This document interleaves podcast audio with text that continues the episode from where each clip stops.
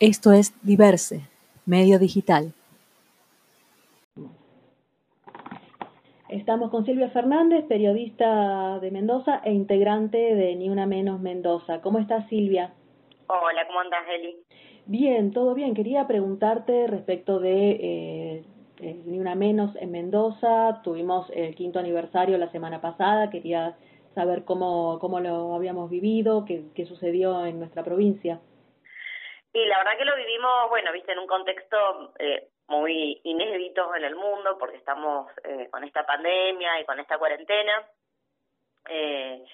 nosotras somos, viste, un colectivo acá en Mendoza que de 70 organizaciones, eh, hicimos asambleas previas virtuales, también todo eso, viste, como todo lo, la nueva manera de, comunicarse, ¿no? Que se está viviendo. Bueno, y ahí discutimos bastante de qué hacer, porque se cumplían, se cumplían cinco años. Eh, la verdad que si no, hubiese estado, no hubiésemos estado en este contexto, hubiésemos hecho una gran marcha. eh,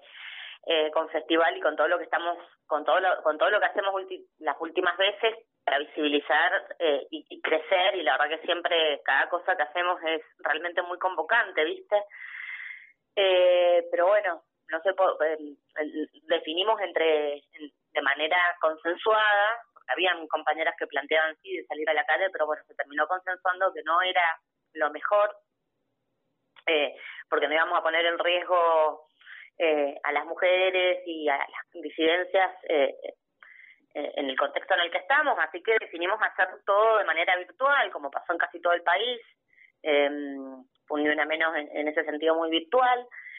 eh, y nosotras acá hicimos unos live que, que los sacamos por Instagram y que, que bueno, que ya los vamos a subir a Facebook, eh, que la verdad que estuvieron bastante buenos, que tuvieron, fue casi todo el día. Un poco en esos lives lo que hicimos fue mostrar, eh, entrevistamos de alguna manera eh, las, que, las que hacemos prensa, el NUM, a, a las referentas que tenemos de las distintas organizaciones de, dentro de, del colectivo, con, con las temáticas y los ejes que planteamos como importantes este año, porque a pesar de, de no salir a la calle, hicimos eh, nuestro comunicado, eh, eh, visibilizamos, digamos, en, en, nuestras redes y en los medios de comunicación cuáles eran las exigencias que, que, que teníamos este año en función de, de la situación actual, porque la verdad que nos preocupa lo que está pasando con la violencia, a pesar de que se, decimos que lo único que no ha entrado en cuarentena en la Argentina han sido los femicidios. Así, Así que bueno, estuvimos todo un día de, de, de, de mucha presencia en las redes sociales. Eh, arrancamos con un live que le hicimos a Marta Dillon, que la verdad que fue muy visto porque lo hicimos del Instagram de, de Ni Menos Mendoza con el Instagram de Buenos Aires. Entonces la verdad que lo vieron muchísimas mujeres de todo el país a ese live. Y, y bueno, para, para arrancamos hablando un poco no de estos cinco años de historia, nos interesó en esta en esta etapa, bueno, contar estos cinco años de historia que, que, que nosotras consideramos que, que hay un antes y un después, desde ese primer llamamiento del Ni Una Menos, en el sentido de que se, se masificó eh, eh, algo que por ahí antes estaba solo en, en, algunos grupos, en algunas organizaciones, nada más, viste, el feminismo. Uh -huh. eh, sentimos que que, el movimiento feminista creció y que, y que hoy es un aporte fundamental, porque si bien todavía los femicidios existen, la violencia existe, la desigualdad existe, sí creemos que se ha ganado en conciencia social y que eso ha sido principalmente eh, gracias a, a este movimiento, al movimiento feminista, eh, y que se masificó sobre todo, que existe, que tiene una larga trayectoria en la Argentina, pero que se masificó que fue contundente, ¿no? Después de ese primer 3 de junio del 2015. Así que, bueno, eso fue lo que lo, lo que hicimos eh, este ni un, este ni una menos eh, con el eslogan de el, con el silencio en las calles se escucha nuestro grito. Eh, seguimos diciendo ni una menos y el Estado responsable fue uno de los ejes principales, ¿no? ¿Y cuáles son las reivindicaciones de este año de Mendoza? Y bueno, volvimos a, a plantear lo de la deuda, eh, que habíamos hecho el 8M, la deuda es con nosotras y no con el Fondo Monetario Internacional. Eh, otro eje principal tiene que tuvo que ver con eh, decir basta de femicidios y travesticidios y pedir la emergencia nacional, que hay varios proyectos eh, en el Congreso Nacional. Eh, el aborto legal también eh, pedimos que se trate en el Congreso y que se trate el proyecto de la, de la campaña nacional por el derecho al aborto, que ya tiene 15 años y el eje principal, como te decía, ni una menos el Estado responsable, porque seguimos eh, es lo que te digo, eh, hay, hay, hay mucha conciencia social, eh, a pesar de, que la violencia sigue existiendo, pero hay, hay otro nivel de conciencia social. Ahora necesitamos que, que haya más conciencia de género en la política y en el Estado, que es donde está faltando, los tres poderes del Estado. Sigue siendo muy machista todo, los partidos políticos son tremendamente machistas las mujeres que llegan a, lugares de poder reproducen prácticas absolutamente patriarcales, son patriarcales, son pocas las mujeres feministas que llegan a los espacios. Eh, Te quería preguntar por eso, porque eh, por un lado tenemos la ley Micaela que se está eh, a partir digo a partir de la ley Micaela se está eh, enseñando en los distintos poderes, se está capacitando a distintos niveles de los distintos poderes en, perspectiva de género, pero por otro lado tenemos el problema de, un nombramiento en la Suprema Corte, una idea de nombramiento que no, no sería la, más adecuada para ir con esa perspectiva. No, claro, bueno, eh, pero ese es el problema que tenemos con la política en Mendoza, ¿no? Eh, eh, justamente, o sea, nosotras cada vez somos más, salimos más, es más contundente la manera en la que salimos a la calle y sin embargo la política mendocina sigue desoyéndonos eh, a las mujeres y a las disidencias y ponen, como vos decís, una mujer que no tiene nada de perspectiva de género, eh, que es más que todo lo contrario, que es antiderechos, eh, porque desde el Opus Dei, eh, en un lugar tan importante, porque no, no es que queremos eh, que las mujeres ocupen los lugares porque sí, no, no, no son mujeres, queremos, queremos la perspectiva de género, o sea, mujeres, hombres, mujeres principalmente, pero con perspectiva de género, una mujer, como te digo, absolutamente patriarcal en la corte, en el Senado, en donde sea, no, no, no sirve realmente a, a las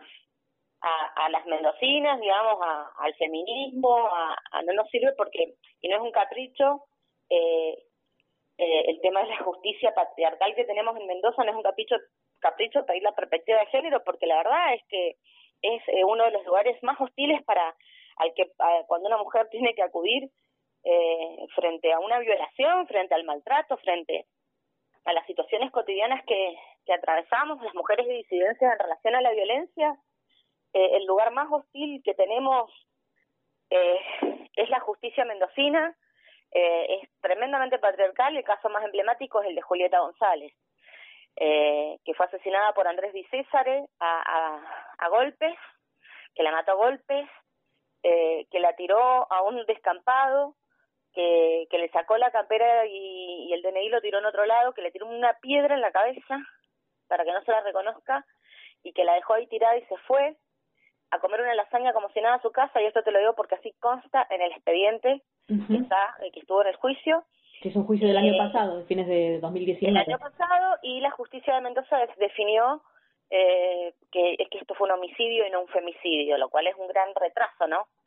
Frente a, a que hace cinco años dijimos ni una menos. Porque además no se fijaba en el hecho de que era eh, de que lo que le habían hecho se lo habían hecho porque era mujer sino que tomaba la idea de eh, relación entre entre este varón y esta mujer a partir de una definición sumamente tradicionalista. Sí sí sí. Porque si no eran una pareja que noviaba y que estaba presentada como tal frente al resto de la sociedad no se la podía considerar pareja.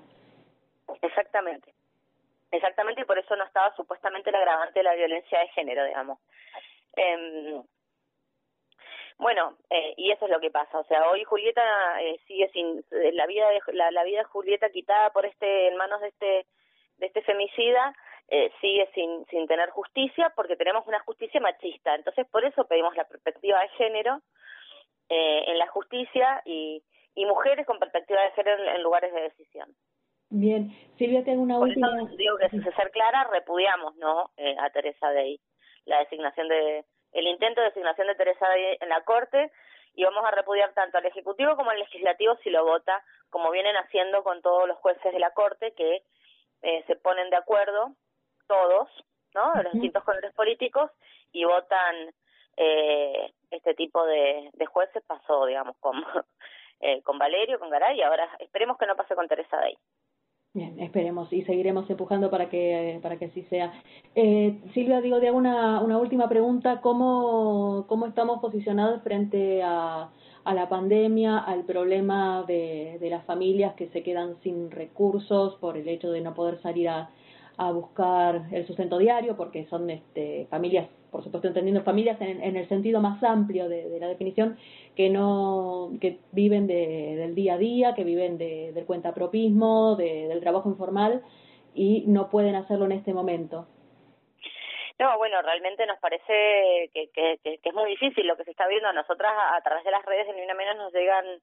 eh, pedidos de, de mujeres que, que, que, están atravesando situaciones eh, de violencia a las cuales acudimos y tratamos de ayudar y también situaciones muy muy extremas con respecto a lo económico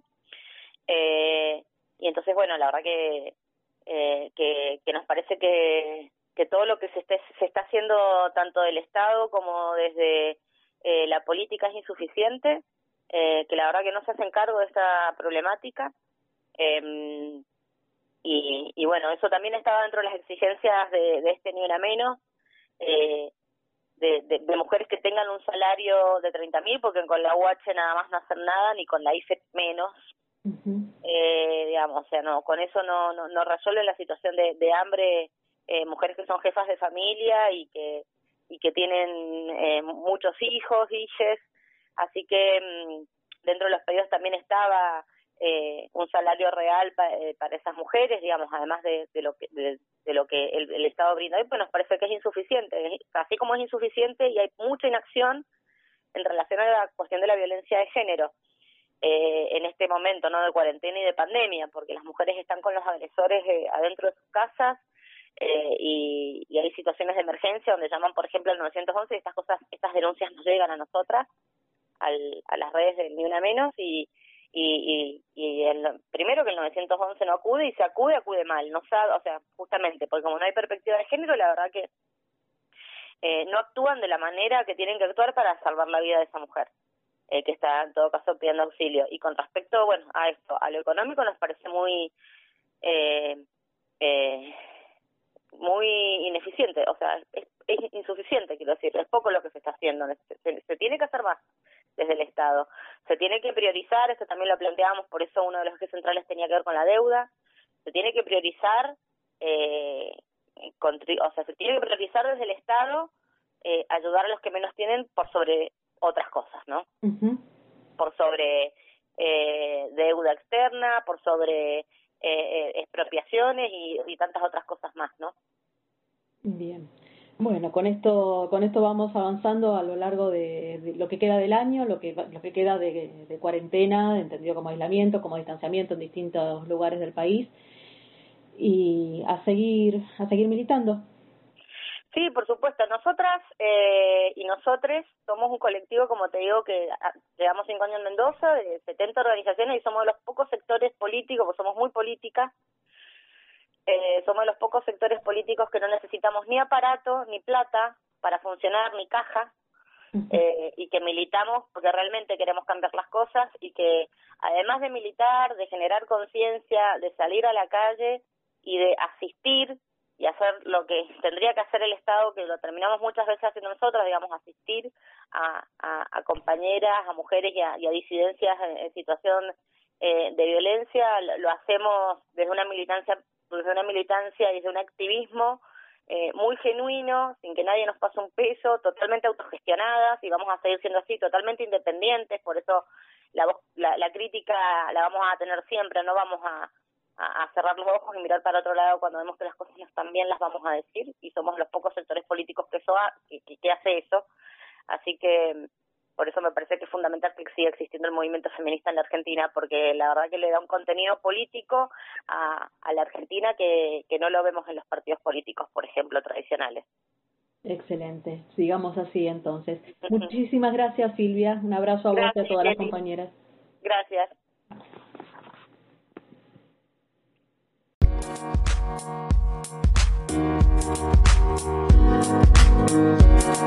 you.